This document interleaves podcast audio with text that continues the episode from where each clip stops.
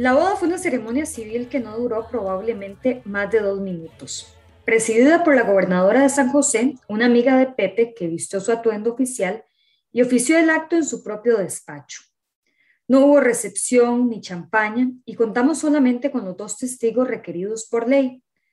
Dado que yo no hablaba bien el español, apenas entendí una que otra palabra de la ceremonia y no estuve muy segura de lo que yo había convenido en ella, si era que algo había convenido.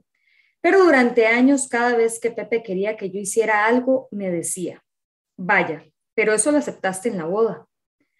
Habían comenzado las lluvias torrenciales de octubre. Como la vida de Pepe giraba alrededor de la lucha, decidimos, es decir, él decidió, vivir allá en aquella enorme plantación de cabulla en la que también estaba situada la fábrica de soga. No fue sino más tarde cuando descubrí la enorme importancia que aquella finca ocupaba en su psique. Su dedicación obsesiva a aquella empresa, que muchas veces me dejó perpleja, surgía de su percepción de la lucha como un microcosmo de la condición humana.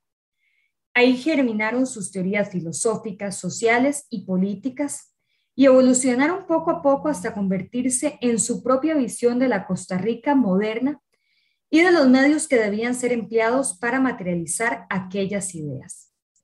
Fue ahí donde leyó profusamente a los filósofos franceses de la Ilustración, a Abraham Lincoln, a Schopenhauer, John Locke, líderes de la Revolución de Estados Unidos y por supuesto Cervantes y Shakespeare.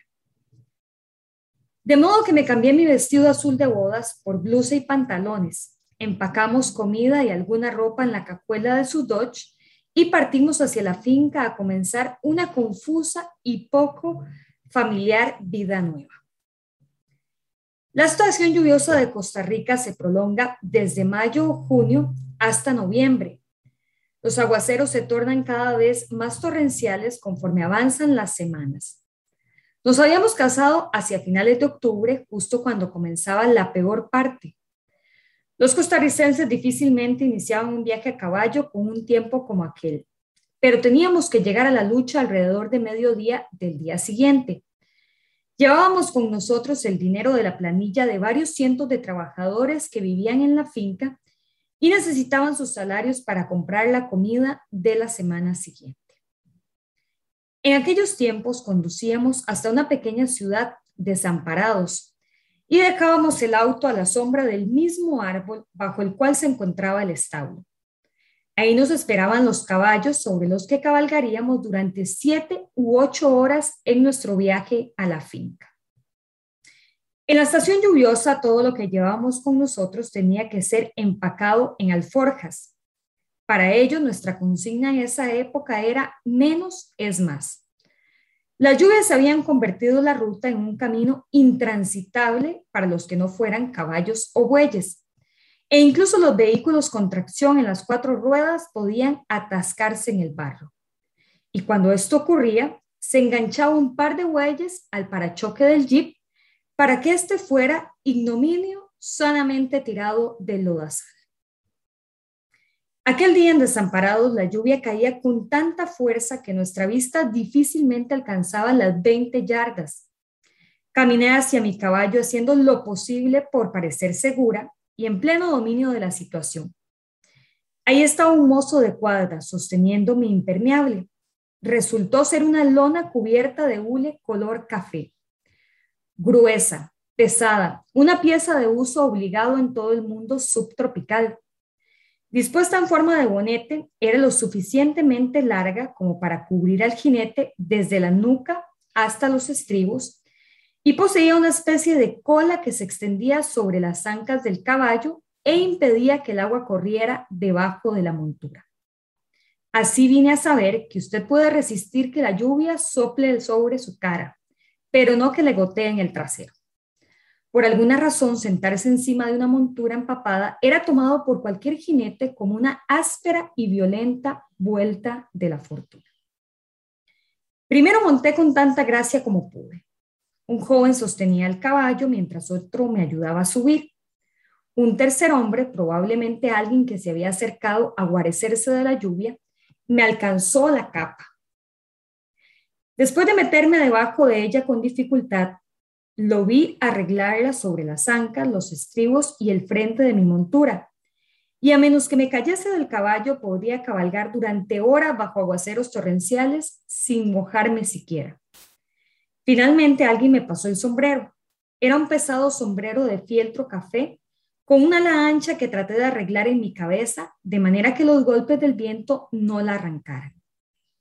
En el momento de atarme la cinta debajo de mi barbilla, recordé el atuendo de la heroica caballería de los Estados Unidos, la que siempre llegaba a tiempo en las viejas películas del oeste. Pepe iba adelante, hendiendo la pesada lluvia que prometía durar para siempre. Me asaltó lo que ya se iba convirtiendo en una sensación familiar. El asombro envolvente de estar de verdad en Centroamérica, cabalgando ahora a lo largo de un camino lodoso hacia una finca de cabulla en la que habría de vivir por el resto de mi vida. ¿Qué estaba yo haciendo ahí? ¿Cómo había ocurrido todo aquello? Y no resultaría un error aquel matrimonio con un hombre a quien yo conocía y no conocía. ¿Qué nos haríamos el uno al otro?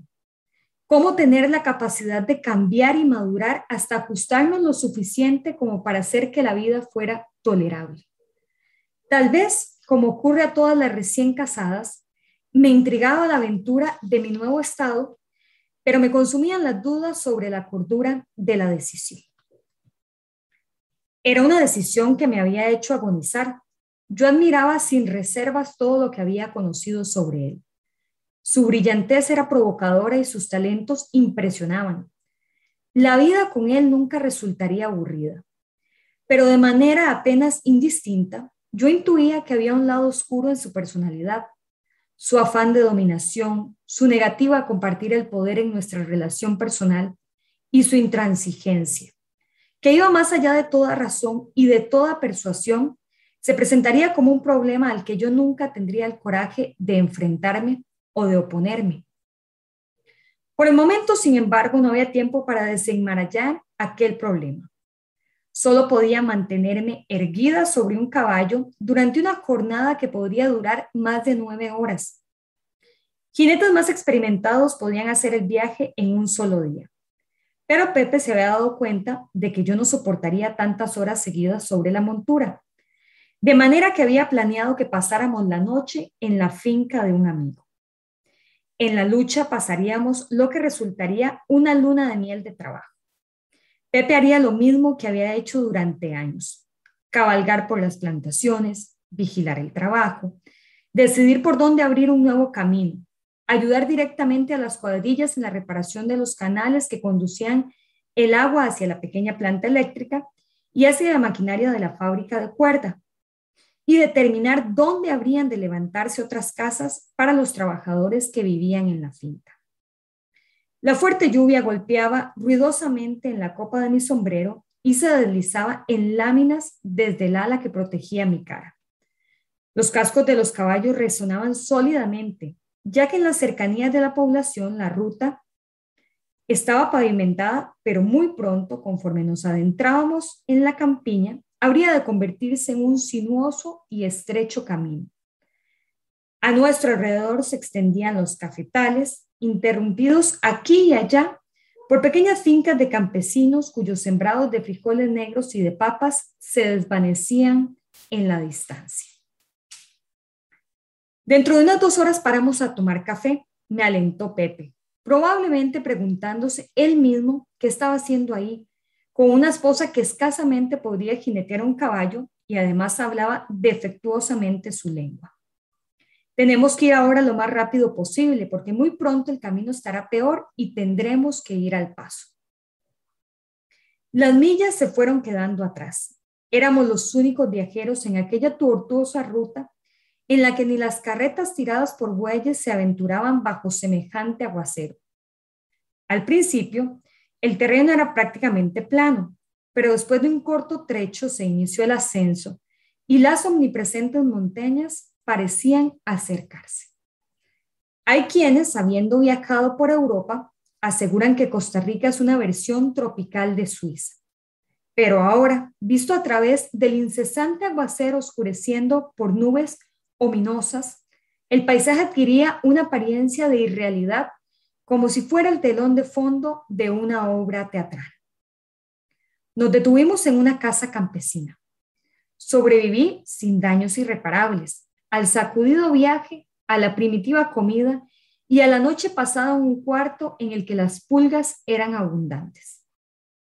La hospitalidad fue afectuosa y la ausencia de electricidad, agua caliente y servicios sanitarios nada sorprendentes. Nuestro desayuno consistió en café negro y tortillas.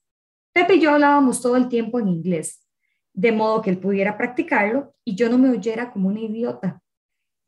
Le puse azúcar al café y me quedé esperando la leche o la crema. Tomar café negro ahora tan temprana era para mí un reto insuperable. En vista de que nadie aparecía, dije, tal vez olvidaron la leche o la crema. ¿Podrías pedirles un poco? Me miró en silencio por un momento. No, porque no hay ninguna de las dos. La leche es un alimento muy frágil que requiere una limpieza extrema, un gran cuidado en su manejo y sobre todo refrigeración, Así que muy rara vez se encuentra en las zonas del país que no producen leche.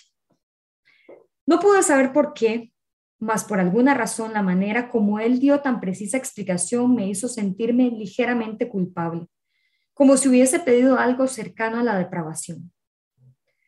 Nos apresuramos a marchar hacia la lucha, ahora solo a cuatro horas de distancia. Las montañas se hicieron más altas, las nubes más oscuras y la lluvia no cedía un ápice. Nuestros caballos habían sido cambiados por otros más grandes y más fuertes, porque a partir de ahí y hasta que no llegáramos a la lucha, cabalgaríamos con el barro hasta las rodillas de los animales. En poco tiempo me acostumbré a los diferentes sonidos de un viaje a caballo. Las bridas se encerreaban, la montura rechinaba y el jinete, el jinete emitía una especie de cloqueo para hacer que el caballo se mantuviera en movimiento pero lo más característico eran los diferentes sonidos de los cascos a lo largo del camino, como si poco a poco se fuera dando un cambio de instrumentos musicales.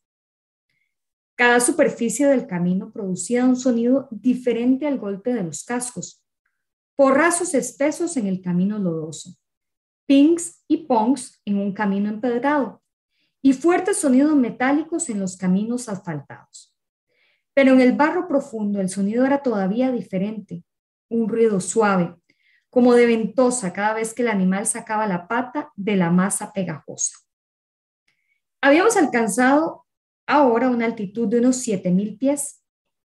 No obstante, la pesada suéter de lana que llevaba debajo del grueso impermeable sentía cada vez más frío.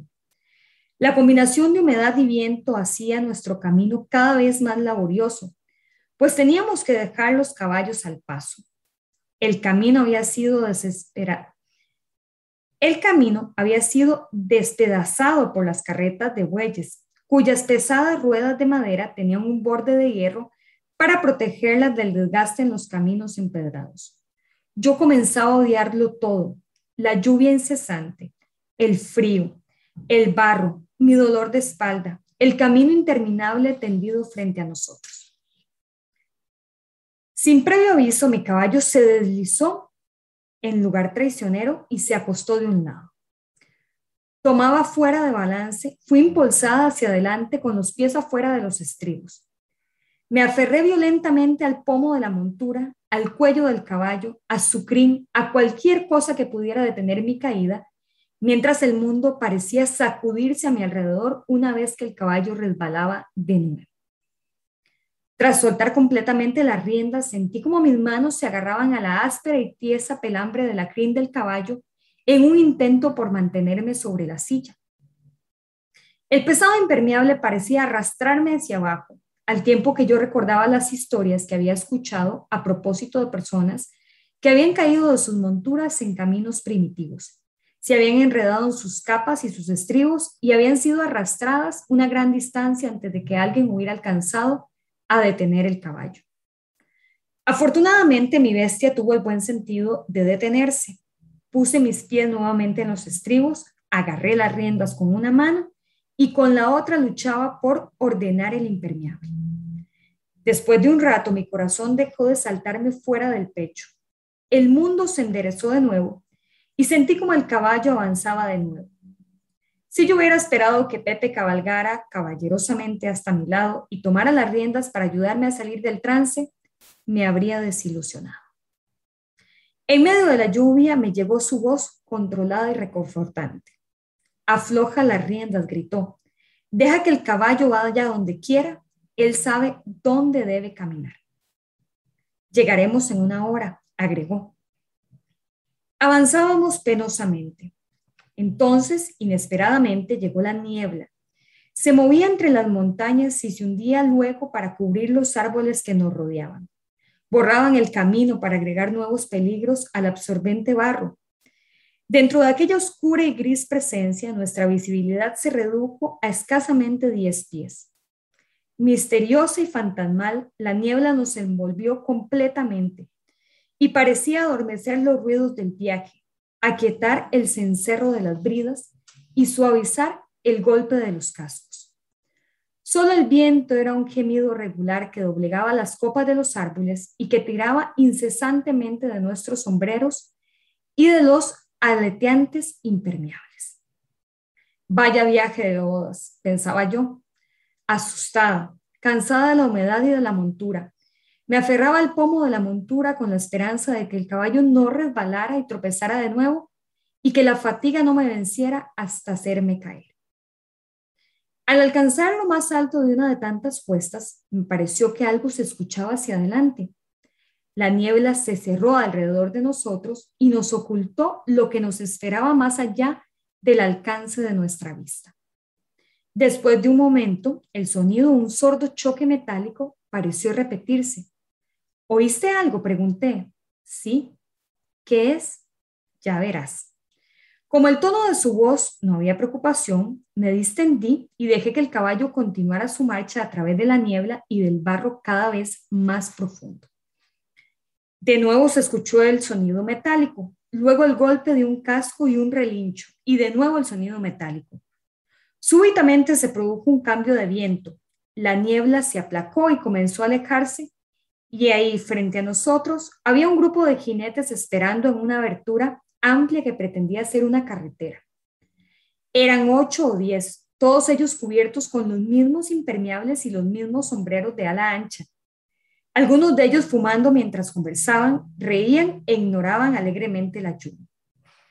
Al acercarnos me pareció que todos nos habían visto al mismo tiempo, pues las risas y las conversaciones se detuvieron abruptamente y todos los caballos giraron hasta ponerse frente a frente y los jinetes los hicieron retroceder para que pudiéramos pasar sobre la parte más segura del resbaloso camino.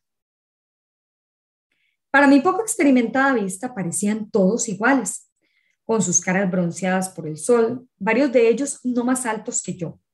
Se veían engañosamente delicados, casi frágiles, desprovistos de musculatura, sin pesados y tensos hombros, expuestos a la fuerza del viento. Más tarde habría de descubrir cuán fuertes e infatigables eran. Todos eran excelentes jinetes, acostumbrados casi a vivir sobre la montura y capaces de cabalgar todo el tiempo que la bestia resistiera. Por un momento se asemejaron a un grupo de estatuas anónimas bajo los chorreantes impermeables, en las que el único movimiento visible era el flujo del agua desde las, alas, desde las anchas alas de sus sombreros. Hola, ¿cómo están? Saludó Pepe.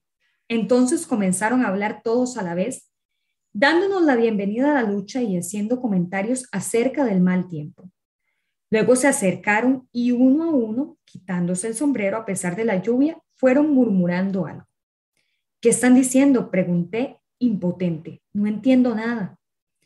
Me sentía muy mal y víctima nuevamente de aquella timidez que me hacía preguntarme si alguna vez iba a aprender verdaderamente el español o si iba a ser como tantos otros estadounidenses que se instalaban en el extranjero y nunca se preocupaban siquiera por aprender a decir gracias o por favor. Tan solo se están presentando, diciendo sus nombres. Son los hombres más importantes de la lucha. Aquel corpulento es el jefe y los otros ayudan a dirigir la fábrica de sacos y de cuerda o son capataces de las cuadrillas.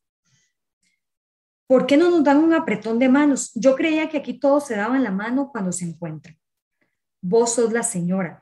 Ellos nunca le darían la mano en el primer encuentro. Una vez que estés instalada en la lucha y estén acostumbrados a verte, entonces lo harán. Si te fijas bien, verás que la mayor parte de ellos ni siquiera te miran directamente a la cara. Les parecería irrespetuoso. Ahora vamos, que estaremos allá en media hora. Iniciamos la marcha, el tropel completo, chapoteando, chirriando y resbalando bajo el martilleo de la lluvia. Pepe comenzó inmediatamente una conversación con el administrador de la finca, Lidio, un hombre alto y bronceado que respondía a nuestras preguntas y mantenía una constante corriente de observaciones sobre los trabajos que estaban en curso. Aunque yo no alcanzaba a seguir la totalidad de la conversación, aquella resultó ser mi introducción a los interminables problemas que se presentaban en el manejo de una empresa agrícola, industrial, complicados por el aislamiento y la casi total falta de comunicación. La oficina de telégrafos más cercana estaba a dos horas de viaje a caballo. Los teléfonos no llegaban a tal distancia en los centros urbanos. Durante seis meses de cada año, la carreta tirada por bueyes y el caballo eran el único medio de transporte. Aunque me resultaba difícil creerlo, muy pronto descubriría que en Costa Rica, para la gente del campo, durante la mitad del año, la vida se llevaba al mismo ritmo que en la España del siglo XVI, cuando Cervantes escribió El Quijote.